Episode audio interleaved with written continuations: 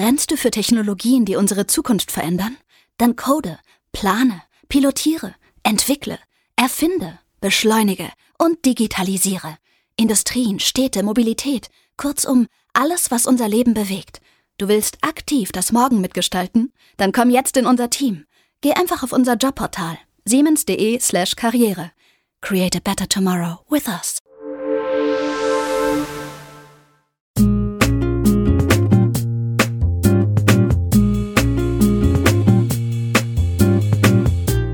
In der Zukunftsforschung gibt es diesen Leitsatz, dass wir die Veränderungen der nächsten fünf Jahre meistens überschätzen. Da passiert viel weniger, als wir eigentlich glauben.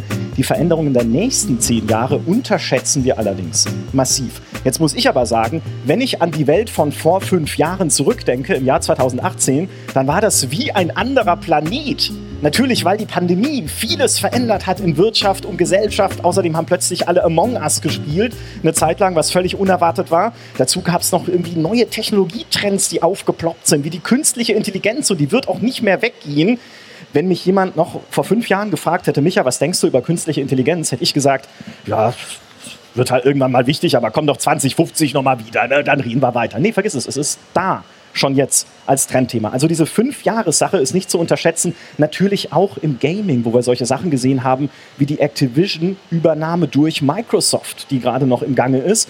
Auch damit hätte keiner gerechnet. Also jetzt sag mir doch nicht, dass sich in fünf Jahren wenig verändern kann. Und wir müssen jetzt dringend drüber reden, wie sich das Gaming verändern wird in diesen fünf Jahren. Also wie wir in fünf Jahren spielen werden. Und um das rauszufinden, habe ich hier auf der Cactus 2023 einen kleinen Indie-Entwickler-Gipfel einberufen. Bei mir zu Gast ist nämlich der CEO von Fusion Play. Herzlich willkommen, Konrad Kunze. Hallo. Ebenfalls mit dabei ist der Head of Marketing und COO von Byte Rockers Games. Hallo, Mike Reichelt. Hallo. ja, schön, dass ihr beiden da seid. Konrad, magst du uns vielleicht erstmal Fusion Play kurz vorstellen? Wer seid ihr? Woher kommt ihr? Was macht ihr so? Also woher kommen wir? Hier aus Leipzig direkt, deswegen sind wir natürlich auch hier auf der Kaktus. Uns gibt es äh, seit 2012. Wir hatten angefangen mit einem Kartenspiel, also direkt physische Karten, die man in die Hand nehmen kann. In denen sind Funkchips eingebaut und ähm, haben da ein Patent drauf gemacht, mit Schmidt-Spiele und Disney zusammengearbeitet. Und seit 2016 haben wir uns VR so ein bisschen als unser Thema rausgesucht, wo wir reingehen wollten, weil wir das spannend fanden. Und haben da jetzt zwei Spiele bis jetzt rausgebracht. Das erste ging um eine Katze, das heißt Conrad's Kittens ein Katzensimulator. Mhm. Und das zweite ist erst letzte Woche rausgekommen, ganz neu für die PlayStation VR 2. Eines der ersten deutschen Titel für die neue PlayStation VR Hardware. Und das ist Across the Valley, eine Farmsimulation. Ja, sehr schön. Ist, ist Conrads Kittens nach dir benannt? Tatsächlich ja. Äh, als der Name gewählt wurde, habe ich nicht schnell genug einen anderen Vorschlag gefunden und dann haben alle gesagt, okay, dann bleibt das jetzt so. Okay, sehr schön. Mike, wer ist Byte Rockers Games und was macht ihr gerade so? Ja, wir kommen aus Berlin, äh, sind jetzt aber tatsächlich seit sieben Jahren schon immer wieder in Leipzig, bis auf die Corona-Pause. Und wir sind ein Indie-Studio in Form von Independent, gar nicht mal so klein. Mittlerweile sind wir 36 Angestellte. Okay. Arbeiten an drei Titeln gleichzeitig. Über zwei kann ich noch nicht so viel sagen. Mhm. Und äh, mit dem neuesten sind wir jetzt aber hier heute auch vertreten. Ähm, mit Beatslayer. Kann man auch auf Steam sich angucken schon. Und äh, ja, ich glaube, so richtig kennen tut man es trotzdem noch nicht, weil mühsam arbeitet man sich als Indie nach oben. Aber vielleicht hat man von unserem letzten Titel mal Insurmountable gehört. Ähm, da haben wir mit Daedalic, was vielleicht ein Name ist, äh, zusammengearbeitet. Und ja, wir versuchen sozusagen auch die Weltherrschaft anzustreben und ähm, mal gucken, wie es in den nächsten Jahren läuft. Ey, du hast auf jeden Fall schon ein Achievement unlocked, weil ihr zu Insurmountable, einem, einem Bergsteigerspiel, einen Livestream gemacht habt mit Reinhold Messner. Also. Tatsache, ja, es ist äh, aus, aus Marketing-Sicht, was ja eins meiner äh, Steckenpferde ist, glaube ich, mein Lebenshighlight gewesen. Äh, die Jüngeren kennen ihn, glaube ich, nicht aber äh, ich gehöre nicht mehr zu den Jüngeren, deswegen. ähm, ich fand es großartig mit, dem, mit einer Bergsteigerlegende, der tatsächlich ähm, alleine ja äh, auf dem Mount Everest als erster Mensch geklettert ist. Und uns haben alle bei Insurmountable gesagt, das ist so langweilig, alleine auf dem Berg steigt doch kein Mensch, die steigen doch immer als Gruppen hoch. Und er, der noch nie ein Computerspiel gespielt hat, hat im Livestream halt gesagt, also näher kann man an die Realität nicht rankommen. Ja, das war so ein Ritterschlag für unsere Entwicklerinnen. Ähm, ja, das war ganz nice, die Aktion. Sehr schön. Näher an die Realität kann man nicht kommen, Konrad. Das ist doch mal ein gutes Stichwort fürs Thema Virtual Reality und die Frage, wie ihr dort gelandet seid. Also wie habt ihr denn, als ihr habt, du hast gerade erzählt, ihr macht Across the Valley, eine Bauernhofsimulation, die es unter anderem gibt für PSVR 2. Wie seid ihr zur Virtual Reality gekommen? Oh, das ist äh, sehr unüblich, würde ich mal denken. Also es war äh, tatsächlich von mir ein privates Hobby. Ich, ich fand das super interessant schon mit dem äh, DevKit 1 von der Oculus und hatte damit gearbeitet. Und wir hatten ja zuvor an einem Kartenspiel gearbeitet und ähm, ich habe dann privat einen kleinen Prototypen mal gebaut von einem Spiel. Und das war tatsächlich äh, für meine damalige Freundin, jetzt Frau, äh, ein Geschenk zum Jahrestag, oh. weil sie ein riesen Katzenfan ist, wir aber keine Katze haben. Und ich hatte einfach so die Idee, was ist, wenn man einen Schritt weiter geht, ähm, dass man in VR nicht nur was sieht, was nicht da ist, sondern auch was anfassen kann. Und hat deswegen zum Spaß einfach nur als Gag den VR-Controller an einem Plüschtier befestigt. Und dann die beiden mit ein paar cleveren Algorithmen so synchronisiert, dass man, wenn man das Plüschtier hochhebt, die VR-Brille aufhat, sieht man genau da eine Katze. Und die ist halt auch flauschig und die macht Miau und so weiter. Das war nur ein kleiner Gag, sag ich mal, so, so ein Prototyp und ein kleines Geschenk für meine Freundin. Und und irgendwann kurz danach dachten wir uns, das muss doch irgendwie mehr werden. Das ist so cool, das funktioniert so gut. Und dann lief das an, dann habe ich das unseren damaligen Geschäftsführern gepitcht, einfach nur als kleine Idee. Die fanden das auch geil. Dann haben wir einen Businessplan aufgestellt und dann wurde es ein richtiges Projekt, wurde ein komplettes Spiel, was natürlich dann noch ein Team dahinter hatte. Und so fing das an. Und dann sind wir jetzt irgendwie mit der VR-Branche mitgewachsen und sind da so einer von den ersten kleinen Indie-Studios, die von Anfang an mit dabei sind. Klasse. Äh, wie siehst du denn jetzt, weil wir über die Zukunft sprechen wollen, wie siehst du denn die Entwicklung dieses VR-Marktes? Weil so ein bisschen ist ja schon, VR begleitet uns schon einige Jahre, aber auch wir bei der GameStar sehen, ne, es gibt natürlich mal wieder Highlights, wie so ein Half-Life Alex auch. Und dann, wenn PSVR rauskommt beispielsweise, gibt es solche Sachen wie damals Resident Evil 7, wo wir alle sehr laut geschrien haben bei der VR-Version. Aber es kommt noch nicht so richtig in den, in den Steigflug, habe ich manchmal das Gefühl. Wie glaubst du denn, dass dieser Markt sich weiterentwickelt wird in diesem VR, Augmented Reality, Mixed Reality Bereich? Ich glaube, da ist dann die Stunde rum, die wir heute haben, wenn ich damit durch bin. ähm, also ich denke mal, das meiste ist ein bisschen kontroverser im, Geg im Gegensatz zu dem, was die meisten denken. Also ich bin tatsächlich, ich mag Spiele wie Skyrim VR, wie, wie ähm, Fallout VR, Half-Life Alex sowieso. Ähm, aber ein ganz großer Fan bin ich von Spielen, die nur in VR funktionieren und die kein Original haben. Also nicht ein Spiel, wo ich sage, ich nehme mal einen Spieletyp XY und bringe den in VR, sondern wo ich sage, ich kreiere was komplett Neues. Das macht nur in VR Sinn. Ohne VR macht es überhaupt keinen Sinn und das wird gut. Beispiel Beat Saber. Mhm. Beat Saber mit Maus, Tastatur und WASD spielen wäre kompletter Unsinn. Ja. Oder Job Simulator oder dieses Rick and Morty. So großartig. Und da sind wir auch große Fans von. Das ist auch ein Vorbild für uns gewesen. Deswegen wollen wir auch ähm, Spiele machen, die, die in dieser Art sind, die von Grund auf für VR gedacht sind, die kein eigentliches Vorbild haben. Also auch Across the Valley, viele denken, das ist ein Stardew Valley in VR. Mhm. Das muss ich gleich sagen, das ist es nicht. Es ist eigentlich Job Simulator auf der Farm. Das heißt, es geht nicht darum, wie bei Stardew Valley, ich lerne, äh, gehe ins Dorf und dann Leute kennen und nachts gehe ich in die Mine und hacke und das wäre auch für so ein kleines Studio wie uns von der Komplexität viel zu groß gewesen, wenn man das in einer guten Qualität umsetzt. Es geht eher darum, man macht Unsinn auf der Farm, macht so ein bisschen Gartenarbeit mhm. und ich glaube, da liegt auch der eigentliche Wert davon. Man sollte davon loskommen, VR als Ersatz für normales Gaming zu sehen. Mhm. Das ist auch Mobile Gaming ist kein Ersatz für Konsolengaming. Genauso wie Kinos kein Ersatz für Theater geworden sind und wie Fernsehen nicht das Kino ersetzt hat, sondern es ist eine Ergänzung. Es ist eine neue zusätzliche Unterhaltungsform und ich zock gerne mal abends auf einer Konsole, ähm, auch mal auf dem Handheld. Ich zock am PC gerne. Und trotzdem ist das für mich das ganz anderes, wenn ich auf einer Nintendo Switch spiele, als wenn ich mit Maus und Tastatur am PC spiele. Und wieder was anderes, wenn ich mir eine VR-Brille aufsetze und eine VR-Erfahrung habe. Ich finde, das läuft sich nicht gegenseitig den Rang ab und ergän äh, das, das, das ersetzt sich nicht, sondern es ergänzt sich. Und wir brauchen mehr Spiele, die VR an sich leben von vornherein und nicht versuchen, normale Spiele zu kopieren, mhm. damit es auch diese Konkurrenzsituation gar nicht gibt. Und ich glaube, mhm. da wird es sich auch hinentwickeln. Okay. Äh, bevor Mike dir widersprechen kann und wir kurz über das Requisit reden können, was mir gerade reingereicht wurde. also du, du sagst auch, dieser, wird es für uns in fünf Jahren alltäglicher sein, VR? Was glaubst du? Also äh, alltäglicher im Sinne von, die Spiele sind erfolgreicher, sie sind präsenter, sie sind halt mehr auch irgendwie in der Berichterstattung auf YouTube bei den Streamern und sowas zu sehen? Ja, ja, ich denke schon, in Summe ja. Aber es wird halt nicht äh, äh, Ersatz sein. Also es wird eher sein, man hat verschiedene Unterhaltungsformen, die in VR dann einfach Sinn machen und die viel mehr in äh, VR sind, zum Beispiel Simulation. Ähm, wer einmal Autorennen gespielt hat in VR mit einem Lenkrad, ein ja. Flugsimulator oder Star Wars Squadrons. Ich will keine Werbung für andere Produkte machen, aber mhm. es ist einfach geil. Es ist einfach in einem X-Wing sitzen, sich umschauen, nach oben gucken, man sieht den TIE Fighter hinter sich. Das ist so unglaublich cool, ja. dass man dann nicht wieder an dem PC mit einem flachen Bildschirm dieses Spiel spielen will. Ja. Aber was anderes, wenn ich Age of Empires oder sowas zocke, das brauche ich nicht in VR. Und ich denke, dass es mehr solche Spezialspiele gibt, dass es in Summe mehr vertreten sein wird, auch für ganz andere Sachen, sowas wie, wenn ich Urlaub mache, mir schon mal den Urlaub vorher in VR, das, Hotel oder sowas anschauen. Oder wenn ich, keine Ahnung, mir ein Haus kaufen will, mir das schon mal in VR angucken. Sowas in die Richtung. Ähm, aber dass es so seine Sparte finden wird, die wird langsam wachsen, aber es wird halt nicht übernehmen. Ne? Mhm ich gebe dir auf jeden Fall recht mit dem X-Wing, weil ich weiß noch, vor einigen Jahren auf der Gamescom gab es mal eine Demo, nur eine Demo, eine VR-Demo zu Star Wars Battlefront 2, wo man im X-Wing saß. Das war eigentlich nicht mal was, was dann groß Belang hatte für das Spiel, nur eine Technologiedemo. So fasziniert. Mike, erstens, ich habe hier gerade eine, wie soll ich das beschreiben, eine endzeitliche Axt gebaut aus einem, äh, einer Fahrradbremse und äh, ganz viel Axt noch mit dran hier reingereicht bekommen und da ist euer Logo drauf. Was hat, es da, was hat das für eine Bewandtnis? Tatsache ist, mir ist es gerade eingefallen, das ist eine Waffe aus dem Spiel, was wir hier vorstellen, Beat Slayer und das fanden wir ganz witzig, die mal in echt zu bauen, ist ein Flammenwerfer mit einer Axt, also alles, was ah. man braucht. Ähm, mir ist das aber gerade aufgefallen, weil das Thema kam, wie spielen wir halt das? Ähm, und ich bin ja das Contra VR ähm, die wenigsten wissen es, wahrscheinlich gar keiner. Vor drei Jahren haben wir mit einem VR-Spiel hier auf der Dreamhack, auf der damaligen Dreamhack gesessen in Leipzig, haben ein ganzes Wohnzimmer nachgebaut, ähm, weil uns damals gesagt wurde, ja, es nimmt langsam Fahrt auf. Das war dann also vor vier Jahren.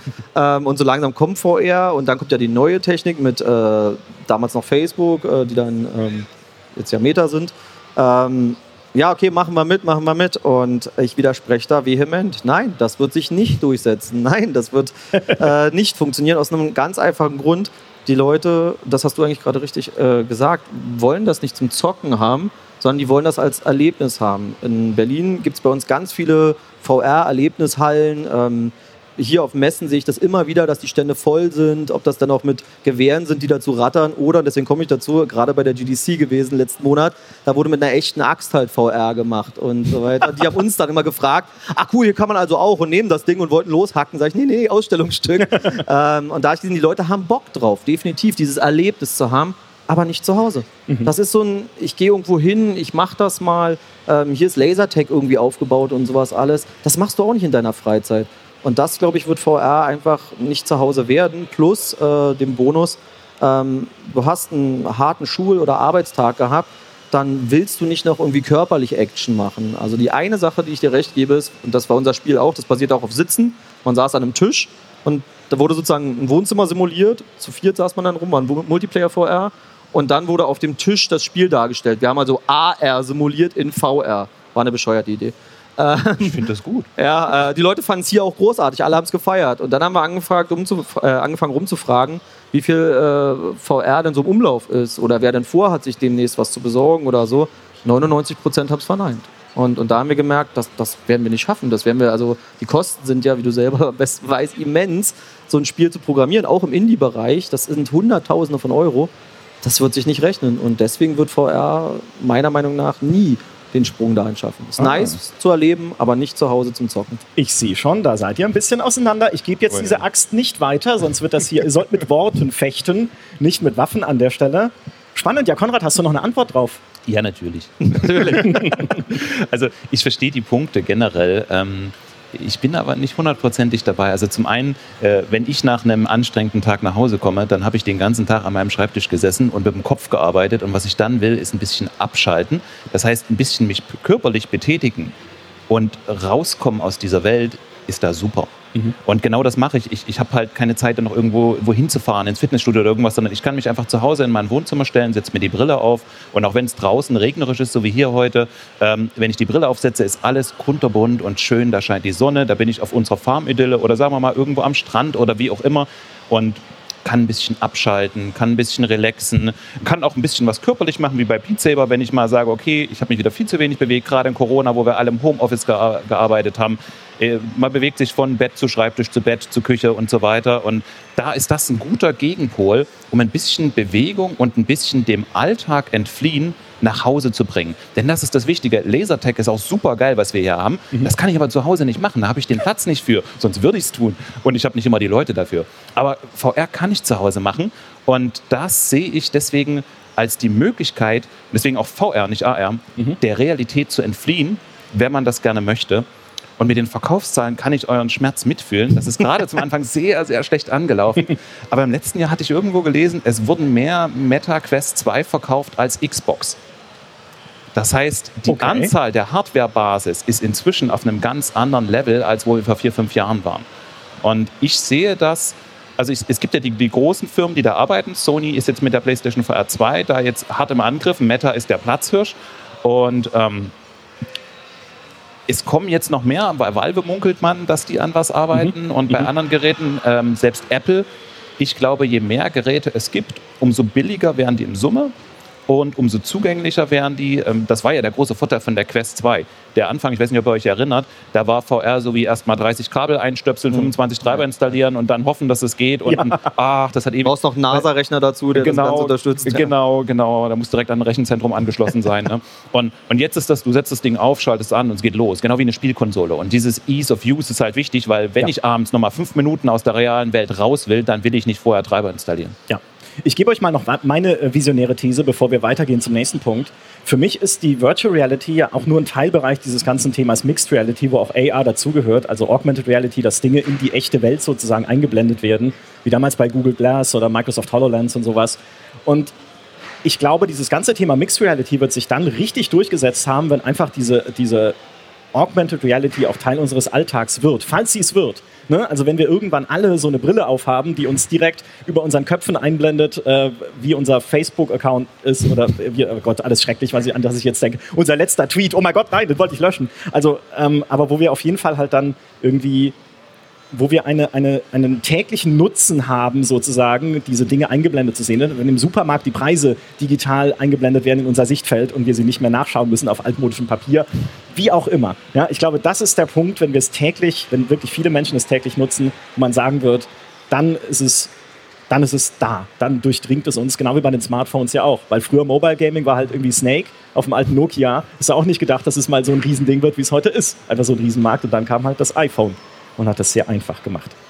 So, nächstes Thema, über das wir reden müssen, sind Spieleabos bzw. Spiele-Flatrates. Ne? Sowas wie der Xbox Game Pass, wo man einfach ein Abo abschließt und bekommt dann halt hunderte Spiele, die man jederzeit spielen kann. Du hast sowas wie PS Plus, wo ganz viele Spiele mit inbegriffen sind. Du hast Apple Arcade natürlich, ne? wo sie äh, immer wieder auch Indie-Spiele auf ihre Apple-Plattformen akquirieren, die man da im Abo dann mitspielen kann. Mike, guckt ihr euch sowas an, diese Abo-Angebote? Und ist es ein, ist es gerade für Indie-Studios jetzt ein wichtiges Ziel, damit reinzukommen? Äh, bevor ich das beantworte, ich gebe auch noch einen letzten Guest zu dem letzten Thema. äh, VR wird die Mini-Disc der Zukunft sein. In fünf Jahren, pass auf, in fünf Jahren sitzen wir hier wieder zusammen in der Runde. Ich garantiere es euch. Ich Der werde hierher kommen. MP3-Player wird AR sein und die Minidisc wird VR sein. Mein Guess. Wir werden diese Thesen in fünf Jahren auf den Prüfstand stellen und hier wieder zusammen. Egal, ob Ja. hier dann in dem Moment eine Messe ist. Genau. Ja, wir sitzen hier in der leeren Halle. ich weiß, wo du arbeitest, wir finden uns, Genau. das werden wir machen. So, sehr Ähm, schön. Sehr- Nee, äh, zu der Frage, das ist äh, kurzum der heilige Gral, ähm, da reinzukommen. Wir hatten das Glück, einmal eine Kooperation mit Insurmountable über Epic zu kriegen. Mhm. Da gibt es ja diese Gratis-Spiele alle zwei Wochen. Ähm, und da reinzukommen, das war für uns ein unglaublicher Bekanntheitsboost dann auch. Ich glaube, wir hatten 5 Millionen Downloads oder so. Das ist für ein, Okay. für ein Indie einfach absurd viel. Ähm, das große Problem ist, ähm, auch bei Microsoft Game Pass wären wir wirklich gerne drin, ähm, weil die Leute, beziehungsweise unsere Spielerinnen und Spieler, die wir halt so analysieren und fragen und kennen, die nutzen das natürlich, weil es preiswert ist. ne? Du kriegst halt unglaublich viel Angebot. Ähm, für dich als, als, als hochladender Entwickler ist das aber ein ganz böses, sch- zweischneidiges Schwert, weil du kriegst Angebote von denen. Ne? Details darf und werde ich natürlich nicht sagen. Das kommt immer auf das Spiel drauf an. Aber so ein Indie wie wir, die werden da mehr oder weniger höchstwahrscheinlich abgezockt, richtig. Und dann brauchst du wirklich deine 5 Millionen Downloads, um überhaupt ein bisschen Cash zu machen. Du wirst ganz normal ähnlich über YouTube und Co. dann bezahlt. Pro 1000 Downloads gibt es dann 50 Cent oder sowas in der Richtung. Naja, wenn du eine Entwicklungskosten von 500.000 Euro hast, kannst du dir hochrechnen, wie viele Spiele du verkaufen musst auf der Plattform. Ähm, Problem 1 also, du willst rein, Bekanntheit ja, aber die Kohle, da muss dann richtig viel kommen. Und Problem 2 kennen, glaube ich, auch die meisten. Wie viele Streamingdienste hast du jetzt schon? Es geht nicht nur vom. Stream von Musik, Hörbücher, Podcast, Netflix und Co., wie sie alle heißen, zum, zum Film und Serien konsumieren. Jetzt geht es beim Spielen auch weiter. Das sind auch schon viel zu viele eigentlich. Dann fangen die Leute an, sich zu entscheiden, zu selektieren, wird irgendwas wegsterben. Ähm, auf welches Pferd setzt ihr jetzt? Ne? Natürlich müsstest du sagen, Platzhirsch in meiner Welt ist und bleibt der Game Pass im Moment, weil Microsoft so eine Übermacht einfach hat. Du hattest auch die Übernahme vorhin angesprochen schon.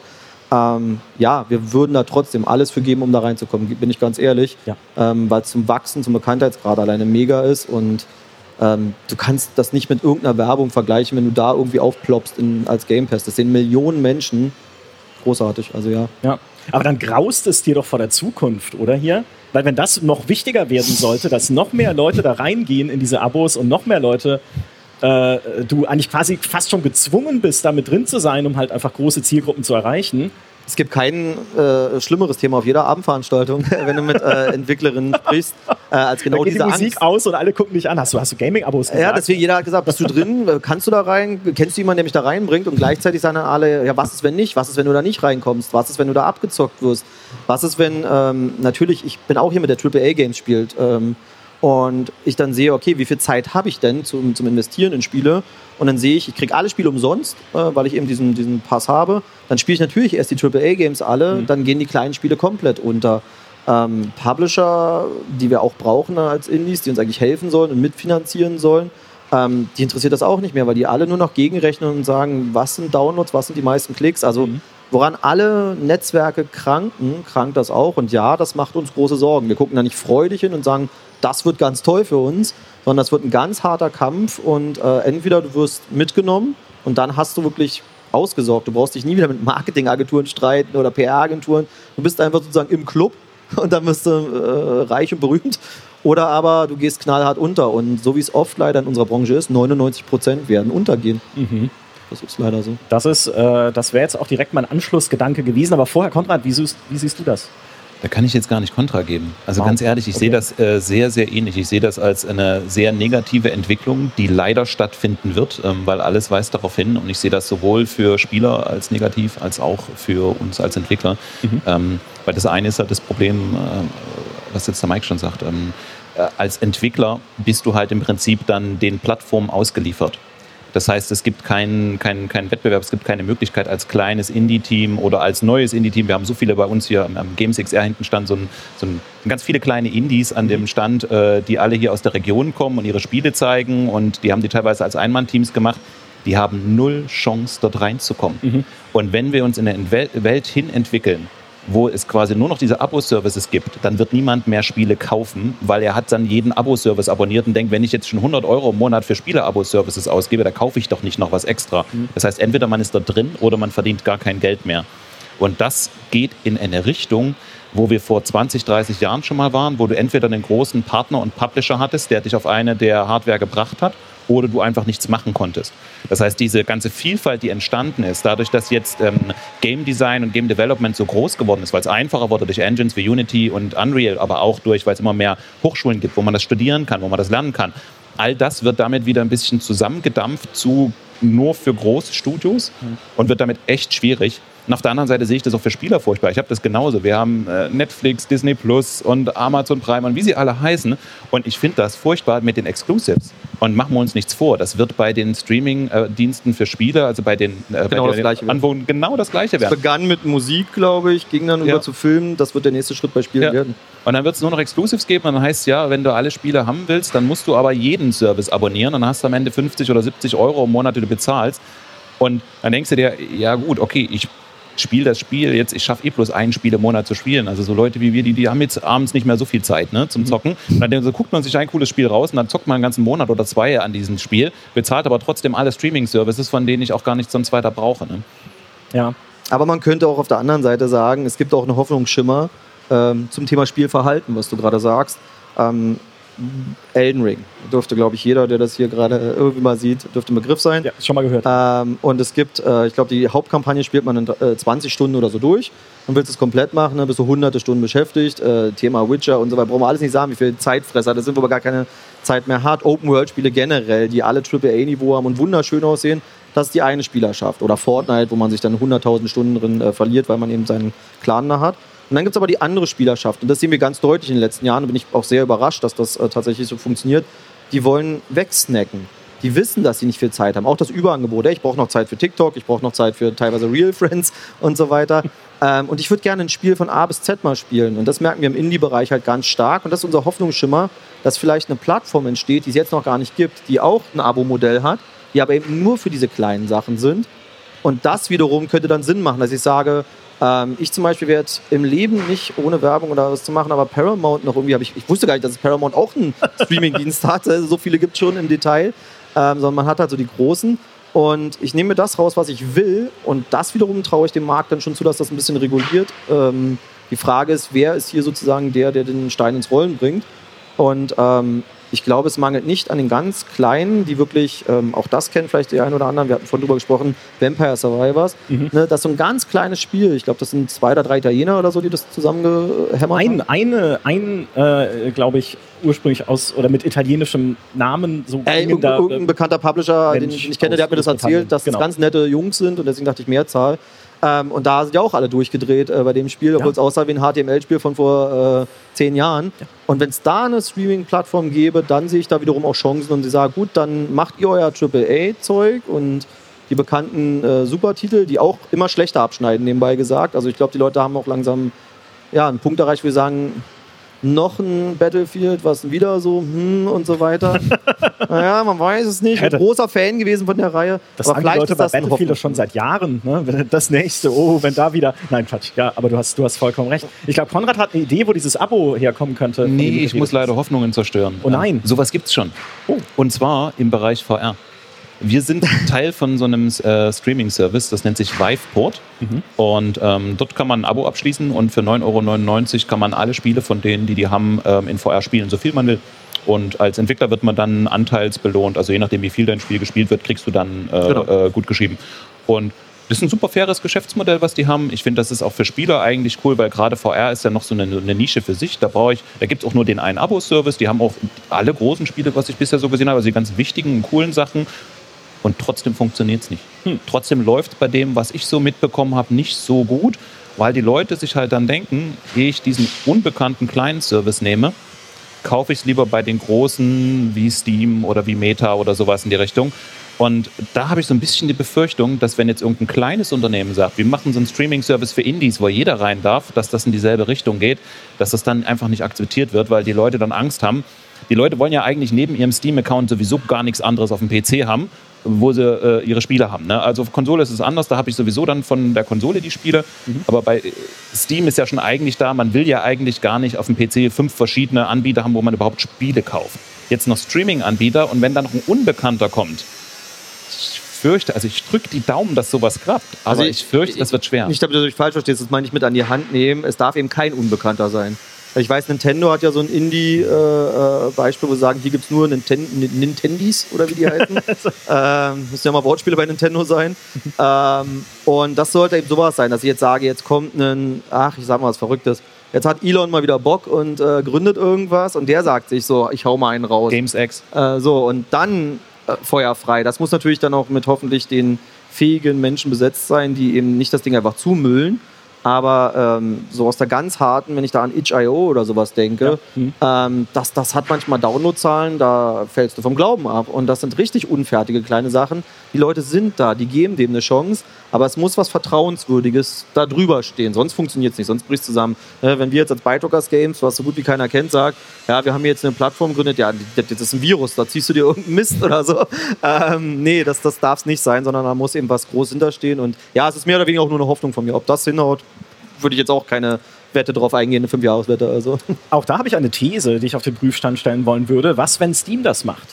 Weil man sowieso über die Jahre immer wieder gemunkelt hat, irgendwann kommt ein Steam 2.0 erstmal, ne? wie auch immer das dann aussehen wird. Also irgendwann müsste Valve eigentlich die nächste Stufe seiner Plattform einläuten und irgendwas tun. Entweder in Richtung Streaming gehen, also auch Cloud-Streaming anbieten, der Spiele, die sie haben. Theoretisch könnten sie die Architektur ja aufbauen. Oder sie gehen halt zusätzlich noch, wenn man ihnen Streaming-Angebote aufbaut, in eine Abo-Richtung, dass sie sagen, hey, wenn ihr eh auf unserer Plattform seid, dann gibt es hier das kuratierte Valve Gaming-Abo, wie auch immer, wo man ne, von uns ausgesuchte Spiele dann mit dazu bekommt, die ihr dann aber über Steam einfach spielen könnt. Plus irgendwie noch Goodies für Counter-Strike und äh, Team Fortress und äh, weiß ich nicht, Dota 2 oder sowas, weil wir wissen eh, da sind Kannst die meisten Leute gerade. Ne? Kannst mich eintragen. Ja. Finde ich gut. Glaubst du es? Aber ein Valve wäre es. Da habe ich gar nicht dran gedacht. Ja, Valve wäre doch. Die haben die Power, die haben das Vertrauen, die haben das ganze Netzwerk dahinter. Ja, schneidet einen Teil ab. Und wirklich nur die, die es wollen. Das, das ist, glaube ich, auch die Richtung, wo jetzt die Welt sich hinentwickelt hat. Früher hat man den Leuten irgendwas gegeben, ach, die kaufen es schon irgendwie. Jetzt haben wir so viel Angebot digital äh, auf der Welt. Die Leute suchen sich aus, was sie wollen. Und wenn dann was Funktionierendes angeboten wird, was nach einem, du hast vorhin fairer Deal gesagt, für alle Beteiligten ist, dann wäre Valve sowas. Also ja, kannst du uns gerne als Firma da eintragen, wenn Ja. das dann passiert. Ist es, äh, ist es eine naive Hoffnung von mir oder kann es zumindest ansatzweise realistisch sein, dass sowas passiert? Was glaubst du? Du kannst mich auch als naiv bezeichnen. Weiß ich nicht. Nee, nee, naiv klingt immer so halb beleidigend. äh, nee, ich, ich, ich kann, ich meine, wer, wer kann schon in die Köpfe von denen, ähm, wir sagen mal bei uns, am Ende, wenn du hoch genug gehst, sitzt wahrscheinlich leider ein Typ da, der das entscheidet. Ja, Gabe halt. Ne? Und den kannst du nicht äh, in den Kopf gucken. Also egal, wie groß die Firma ist, ähm, wie verrückt da die Entscheidung ist, brauchen die das Geld mit Sicherheit nicht. Ähm, die haben genug wahrscheinlich für die nächsten 30 Jahre schon gesammelt. Ähm, Wird es eher eine Hardware-Sache, wo die Reise hingeht, weil ähm, du hast von das angesprochen, AR und ich auf jetzt verschiedenen Messen und habe da eben auch Feedback-Handschuhe angehabt und den ganzen Käse. Ähm, Westen, die man tragen kann und sowas alles. Da wollen jetzt Valve und Co. anscheinend auch mit einsteigen, munkelt man ähm, weil da angeblich mehr Geld zu holen ist. Deswegen, nee, kann ich nicht bewerten. Es ist eine, ich glaube, das ist dann mein naiver Satz dazu, es ist wirklich eine Hoffnung, dass es noch ein paar Leute gibt, die sagen, es ist genug Spielerschaft, genug Geld für alle da. Lasst uns einen sinnvollen Markt wieder aufbauen. Im Moment ist ein bisschen sehr Wild West gefühlt. Mhm. Ähm, mal sehen, ob es einen Sheriff geben wird, aber Ja. das ist auch nur eine Hoffnung. Ja, ich würde dazu sagen, Gabe kannst du immer vielleicht schon in den Kopf gucken, wenn dieses Gehirninterface kommt, an dem man mal da mit, mitgetüftelt, mitge, mitgearbeitet, mitkonzeptioniert hat. Eurolink und so. Dann kannst du einfach, kannst du jeden Tag die Gedanken von Gabe Newell sehen, einfach auf so einer Website. Das, das wäre sehr spannend. Äh, Konrad, jetzt hast du ja auch, oder ihr habt beide gerade schon auch über diesen Gatekeeping-Effekt gesprochen, den so Spieleabos haben. Ne? Microsoft sucht natürlich diejenigen aus, die es im Game Pass haben möchte. Sony genauso, diejenigen, die im PS Plus äh, sein dürfen. Und ne, man will, das sind ja kuratierte Angebote. Und was das ja, gerade wenn die wichtiger werden, sehr schrumpfen lassen wird, ist einfach genau diese Spielwiese, ne, über die ihr auch redet. Also sowas wie itch.io, für alle, die das nicht kennen, das ist eine Plattform, auf der man auch als kleines Team selbst Studentenprojekte einfach hochladen kann. Dorfromantik zum Beispiel war dort äh, ursprünglich gestanden in der, äh, der Version 0. irgendwas, ja, also noch bevor es dann released wurde auf Steam und erfolgreich geworden ist. Also ne, es gibt halt, es gibt diese, diese, diese Indie-Spielwiesen momentan, die es ja auch geben muss, gerade damit da halt irgendwie kleine Sachen auch groß rauskommen können, weil man sie da entdeckt und nicht vorher erst bei Microsoft 100 Formulare ausfüllen muss für den Game Pass. Was glaubst du denn wird, äh, gerade wenn wir auch über Steam reden, weil Steam ja auch so eine Spielwiese sein kann, also wir wissen ja alles, was alles auf Steam erscheinen kann, ist auch nicht immer, also ich sag mal so, was so Asset-Flips angeht, aus dem Unreal Store und so, ne? also da ist Steam jetzt auch nicht immer ganz sauber, aber wenigstens sind sie offen ne? und erlauben halt viel, was da passieren darf. Glaubst du, es wird verloren gehen? Glaubst du, solche Indie-Spielwiesen werden in den nächsten Jahren äh, weniger oder auch weniger, weniger besucht vor allem? Weil wenn die Leute halt in ihren, in ihren Abos festhängen, ne, wir haben gerade schon Netflix und Paramount und Magenta und sonst was alles Streaming-Services angesprochen, dass dann einfach diese Spielwiesen ein bisschen eingehen, weil keiner mehr hingeht? Ähm, ich fürchte ein wenig, ja. Aber je mehr wir drüber sprechen, glaube ich, dass, äh, wenn das so eintritt, dass jeder seinen eigenen Service macht, ähm, dass auch PlayStation seinen äh, Meet-Service oder seinen, seinen äh, Flatrate-Service macht und dass dann auch ähm, vielleicht der Epic Store mit sowas anfängt oder sowas, dann wird Steam das auch machen, definitiv. Also sobald es mehrere große ähm, dieser Services gibt, wird Steam das auch machen und Steam wird das auf seine Weise machen. Und ich gehe davon aus, dass es ähm, einen relativ fairen Prozess gibt, wie man da reingibt, der quasi nicht über ich kenne jemanden oder nur dann, wenn die Verkaufszahlen gut war sind oder nur wenn es ein großer Pub- Publisher ist, sondern Steam hat eigentlich immer, das muss man so sagen, Fairness gehabt für die Entwickler. Früher gab es das Greenlighting, das heißt, da musste man halt Leute begeistern von der Idee und dann durfte man auf die Plattform. Jetzt darf jeder auf die Plattform. Dafür gibt es Algorithmen, die einfach nur sagen, okay, wenn viele Leute ähm, dein Spiel anklicken, dann wirst du halt prominenter angezeigt. Ne? Und wenn sich keine Sau für dein Spiel interessiert, dann halt nicht. Ne? Und das ist zwar manchmal hart, ähm, weil das zeigt auch Indie-Entwicklern, dass das Thema, ich entwickle einfach nur so ein Spiel nicht ausreicht. Man muss es auch irgendwie in irgendeiner Form promoten, ansonsten wird daraus nichts. Aber es ist ein fairer Prozess. Und ich denke, dass es sowas dann auch ähm, bei den äh, ähm, Abo-Services geben wird. Ich denke, dass es von Steam kommen wird.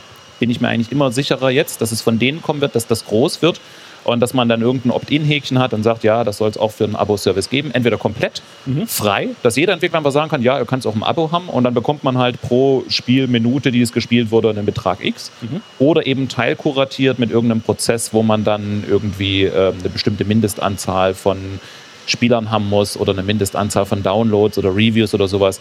Also so wie das jetzt ähm, auch bei den ähm, Steam Cards ist, die ja irgendwann exploitet wurden, wo man dann ein bisschen den Riegel vorgeschoben hat. Mhm. Ja, das finde ich schön. Damit gibst du mir quasi recht mit meiner These, dass das irgendwie kommen Ich möchte noch ganz könnte. kurz widersprechen. Also nein. Darüber werden wir Zu viel- danach zu viel reden. Harmonie jetzt, Fair. Nee, ich frage mich gerade das Wort fair und Steam. Da würde ich, könnte ich glaube ich eine Stunde drüber mit dir philosophieren. Ähm, wenn du mir nämlich erklären kannst, wie dieser Algorithmus funktioniert, dann äh, das weiß ja kein Mensch. Das ist ja, ich finde das genau das Gegenteil von fair. Ähm, ich glaube, die letzte Statistik hat Steam gesagt, 270 Spiele pro Tag werden da veröffentlicht. Pro Tag. Das muss man sich mal irgendwie geben. Ähm, und wie viel kriegen wir davon mit, bitte? Und äh, deswegen, wir hatten mal irgendwann diverse Versuche bei unseren Spielen. Wir haben einiges schon veröffentlicht. Ähm, und wir denken, ah, jetzt haben wir den Algorithmus verstanden. Nein, habt ihr nicht. Äh, und deswegen sind das fair, ist glaube ich so ein eigenes Thema. Ähm, aber ansonsten, ja, wird's Das, das ist ein schönes, separates Thema, das Ja. Social Media Algorithmen. Also Ja. sie funktionieren alle ähnlich, aber die exakte Formel kennt natürlich keiner. Es geht immer um, um Nicht mal die Firmen selbst Sichtbarkeit, wahrscheinlich. um Click-Through-Rate. Ich, ich gehe auch davon aus, dass es inzwischen alles durch Machine Learning gemacht wird und Ja. dass keiner wirklich weiß, was der Algorithmus innen drinne macht. Der, da wird einfach nur angelernt, die haben sich gut verkauft. Schau mal, was bei den Spielen war und dann baue automatisch einen Algorithmus auf. Ne? Ja. Machine Learning, sagst du. Das ist doch mal, wenn, also wenn es gerade mal ein Trendthema gibt, dann doch die KI, die künstliche Intelligenz.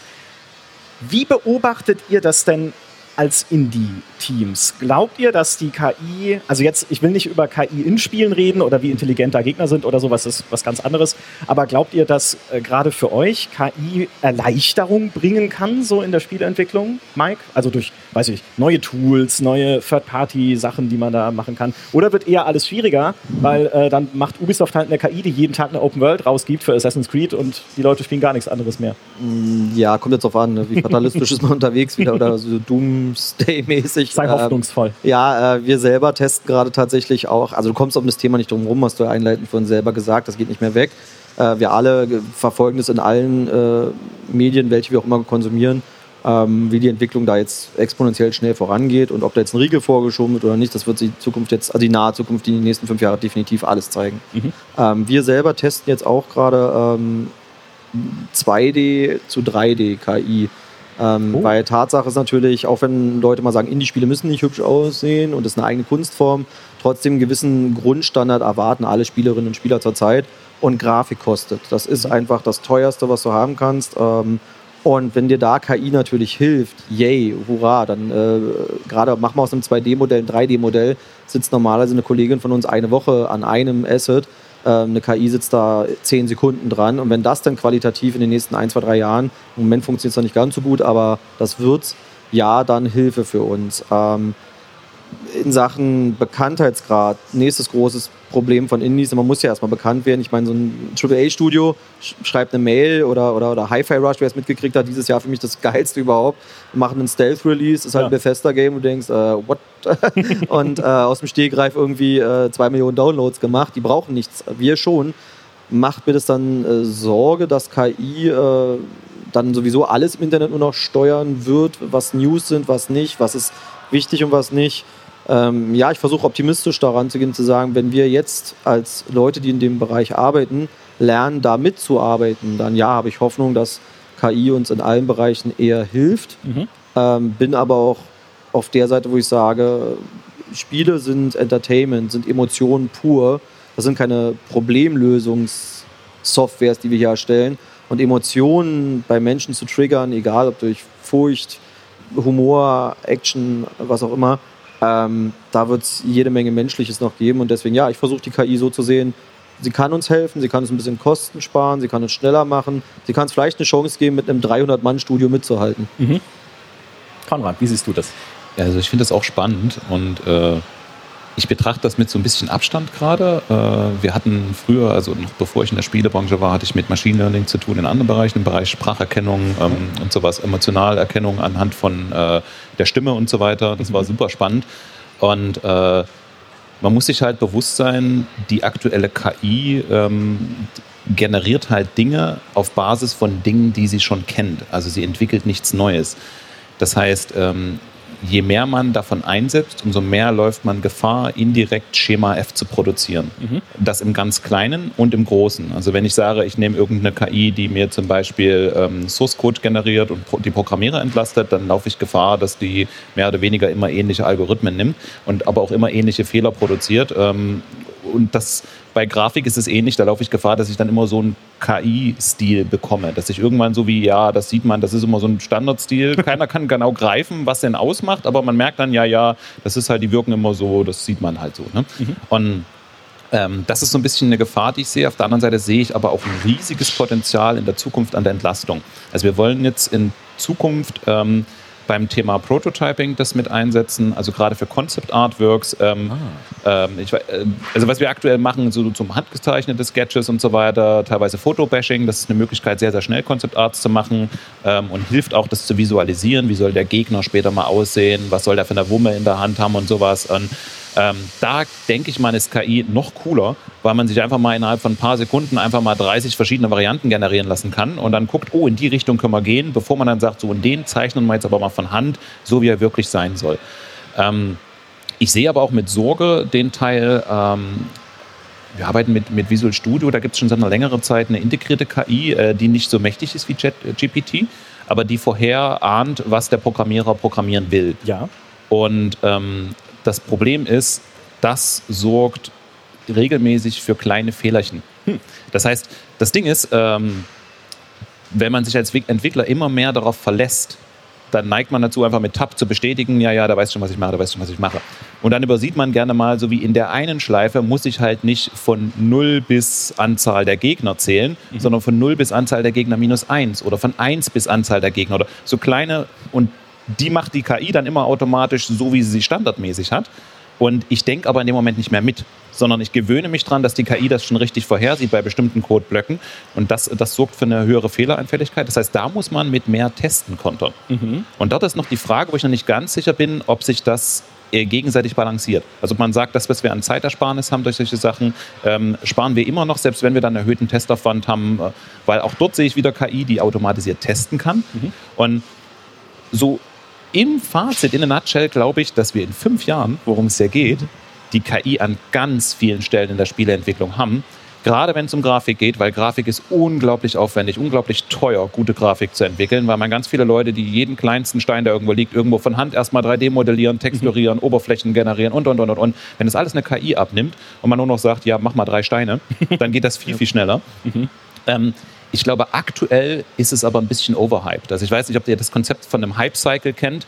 Ähm, das, das garten wir bei VR auch, dass man immer, wenn die Technologie ganz neu ist, ähm, ist das so, das ist wie so, so, so, so, eine Kurve, die immer erstmal steil nach oben geht. Und dann denken die Menschen halt, mit dieser neuen Technologie kann ich alles lösen, die kann alles. Und in drei Jahren gibt es nichts anderes mehr, alles andere wird verdrängt sein.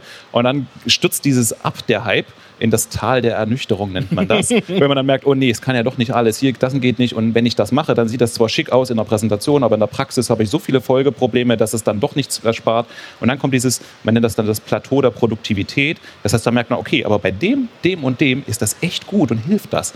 Und ich glaube, da sind wir noch ein ganzes Stück entfernt. Wir sind gerade, glaube ich, auf der Spitze des Hype-Cycles, wo jeder KI wild um sich schreit und man es denkt, gibt das nur zwei alles. Sachen. Entweder die Welt geht demnächst unter oder aber wir werden alle äh, sonst was für eine Utopia erleben. Genau, da stimme ich dir zu. Das ist genau die zwei Sachen, die es gerade im Moment gibt. Und das kann es nicht sein. Also da gehe ich auch die Welt ein und sage, nee, es wird weder das eine noch das andere in fünf Jahren sein, mhm. sondern es wird der Zwischenweg sein. Ähm, aber ich muss gerade echt lachen, weil ich daran denke, das, was du beschreibst, ist so die ultimative Autokorrekturproblematik. Ja, äh, genau, genau das stelle ich genau mir gerade das, vor, wie genau du das. sagst. So, was ja. habe ich denn für einen Scheiß hier ja, geschrieben? Bring Bier mit, wir schauen auf Fußpilz. Ah, ja, genau. Das stelle ich mir gerade bei unserem Codestruktur vor. Ja, genau. Schönes Beispiel. Absolut. Wo ich das weiterspinnen würde, gerade auch das mit dem Code ist ein sehr schönes Beispiel ist, wenn es um das Thema User-Generated Content geht, was momentan sehr viel wieder, muss man sagen, rumgereicht wird. Denn das hat auch einen Hype-Cycle als Trend in, im Gaming. Weil alle zehn Jahre kommt jemand und sagt, die Zukunft ist User-Generated Content, also von Spielerinnen und Spielern selbst erstellte Inhalte wie in Minecraft und Roblox und ich erzähle die Anekdote immer wieder gerne. Wir haben darüber schon mal einen Podcast gemacht und ich habe dann gedacht, naja, guck doch mal, was Ubisoft dazu sagt. Haben ein Interview gefunden mit Yves Gilmour, dem Chef von Ubisoft. Äh, User-Generated Content ist die Zukunft und wir bauen da gerade an wichtigen Projekten. Dann habe ich geschaut, es ist von 2006. Hm, okay, aber jetzt kommt es wieder. Ja? Also jetzt haben wir wieder so einen User-Generated Content-Boom. In Verbindung diesmal mit genau dieser generativen KI, die du gerade beschrieben hast. Also Roblox hat jetzt auch einen KI-gestützten Editor für User-Generated Content, wo man einfach nur zum Teil Befehle im Klartext eingeben kann, also färbe diesen Block grün oder so, statt halt irgendwie ein Farbcode und Set Color, Hashtag, whatever, kann ich, kann ich programmieren. Ähm, ist das für euch auch ein Trend, den ihr beobachtet, also was User-Generated Content angeht und wie ihr da auch in den Spielen, die ihr in Zukunft machen werdet, mitgehen könnt? Wird das für euch wichtig sein? Also wenn ich ehrlich bin, wir beobachten das auf jeden Fall und schauen da und überlegen, bei jedem Spielekonzept passt das irgendwo rein. In unseren aktuellen Projekten ist es aber nicht der Fall. Also die Projekte, die wir gerade haben und auch die zwei, die noch in Arbeit sind, die noch nicht angekündigt sind, da ist das nicht wirklich ähm, relevant. Ähm, in den meisten Fällen ist User-Generated Content was für Multiplayer-Games, für Online-Games, wo ich in irgendeiner Form eine Community online vernetze, die dann untereinander die Inhalte austauscht. Und wir fokussieren uns halt mehr auf Singleplayer-Games. Also wir machen so mehr, mehr Spiele, die man alleine zockt, äh, so Kleinigkeiten. Und da ist das noch nicht wirklich relevant. Ne? Aber ich sehe trotzdem das Thema als wichtig an, ähm, weil einfach die Leute wollen Sachen machen und die Leute wollen sie mit anderen tauschen und wollen das auch anderen zeigen. Und je mehr sie Möglichkeiten haben, umso besser ist es auch für ein Spiel. Also es gibt so viele Statistiken, die sagen, ähm, dass in Spielen, die die Möglichkeit bieten, ähm, User-Generated Content einzubringen, ähm, die Dauer der, wie lange die Spieler das Spiel spielen, um ein Vielfaches höher ist. Ja. Einfach, weil die Leute halt nicht nur das Spiel spielen, sondern weil sie dann auch Dinge für das Spiel bauen und dann die Dinge, die andere Leute gebaut haben, spielen und sich das einfach dann potenziert. Ne? Ja. Mike, wie ist es bei euch? Ähm, Jetzt wollte ich dir auch hart widersprechen, äh, mal wieder, weil ich äh, tatsächlich sage, ja, nichts ist und wird wichtiger werden. Äh, vor allem mit dem vorangegangenen Thema. Ähm, wenn du mich vor 15 Jahren gefragt hättest, äh, wo wir als Firma angefangen haben, da war Spiele machen, Programmieren und ich rede jetzt nicht von den 90ern, man kann, glaube ich, zurückrechnen, auch trotzdem für 99 Prozent der Menschen fast schon sowas wie eine Magie. Ne, wie funktioniert es? Keine Ahnung, ja. das Spiel ist halt da. Das ist für mich bis heute so. Äh, deswegen, ich will da niemanden irgendwie äh, blamen oder so aber es ist immer noch für viele Leute so. Und ähm, das liegt einfach daran, dass das sehr talentierte Menschen sind, die in dieser Branche arbeiten, die aber auch ihr ganzes Leben daraus äh, ausgerichtet haben.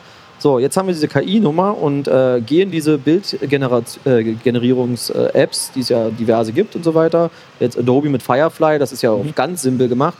Jetzt kann jeder auf einmal richtig geile Bilder machen. Du musst kein Artist mehr sein.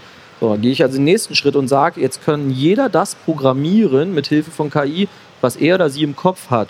Ähm, und dann guck dir die Spiele an, die, sage ich mal, einen guten äh, Level-Editor oder irgendwas mitgeliefert haben oder sowas wie Minecraft, die darauf basieren. Die Welt ist im positiven Sinne, die Gaming-Welt, irre. Das, da sitzen Menschen da draußen, die sind im positiven Sinne wirklich völlig behämmert. Also was die bauen können, das, könnten wir, das können wir uns nicht mal ausdenken. Unsere Game Designer sind jedes Mal schockiert, Jetzt gibt denen Tools an die Hand und das kriegen wir gerade durch KI sozusagen, damit sie es verstehen, so wie mhm. Photoshop konnte vor 30 Jahren auch kaum einer bedienen. Mittlerweile haben wir es auf dem Handy und können alle ja. das machen. Ähm, ja, dann äh, bietest du sozusagen mit, mit, mit Game Designern, was wir auch bei vielen, vielen Konkurrenztiteln immer wieder sehen, sozusagen den, den, den Grundstock, den Grundstein für, zu dem Spiel ähm, und dann lass die Leute machen, weil das kannst du dir nicht ausdenken, was sich die Welt ausdenken kann. Großes und einziges Problem was ich wirklich sage, was wir nicht wissen, wie wir das mal unter Kontrolle kriegen, es gibt halt auch sehr viele böse Menschen ja. auf der Welt, die dann nur daran interessiert sind, dein Spiel mit allem, und da braucht man, glaube ich, nicht ins Detail gehen, zu verhunzen, was man überhaupt nur machen kann. Ne? Beleidigen und whatever und Dinge bauen, die einfach ne, obszöne zeichnen und was weiß ich.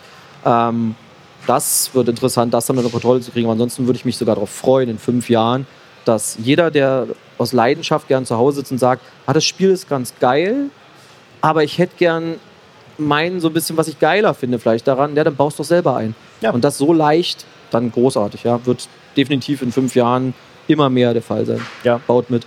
Und die Super Mario Level. Äh, Super Mario Maker. Äh, das ist ja, das ist ja, das ist ja krank, was da gebaut wird. Äh, da kannst du jeden Profi-Game-Designer ransetzen, der dir sagt, dafür hätte ich ein Jahr gebraucht. Und, und irgendwer äh, hat das verrückterweise vielleicht in zwei Nächten zusammengeklappt. Mhm. Großartig. Eine Menge Talente da draußen und den sollte man die Tools geben, um, um das Spiel zu verbessern, solange sie Gutes im Schilde führen. Mhm.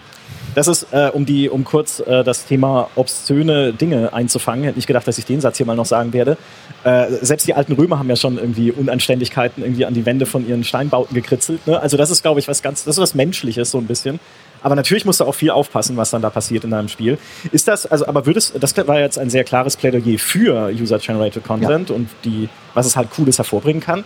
Aber ist das nicht auch ein bisschen eine Bedrohung für das klassische Game, also so wie ihr es auch macht beispielsweise, dass äh, wenn man irgendwie sagt, okay, die Leute hängen dann halt in einem Roblox fest oder was auch immer in fünf Jahren das neue Roblox ist. Vielleicht kommt ja da wieder was, was halt noch mehr Editoren, noch mehr Möglichkeiten einfach bietet, dir da eigene Minigames zu bauen und so.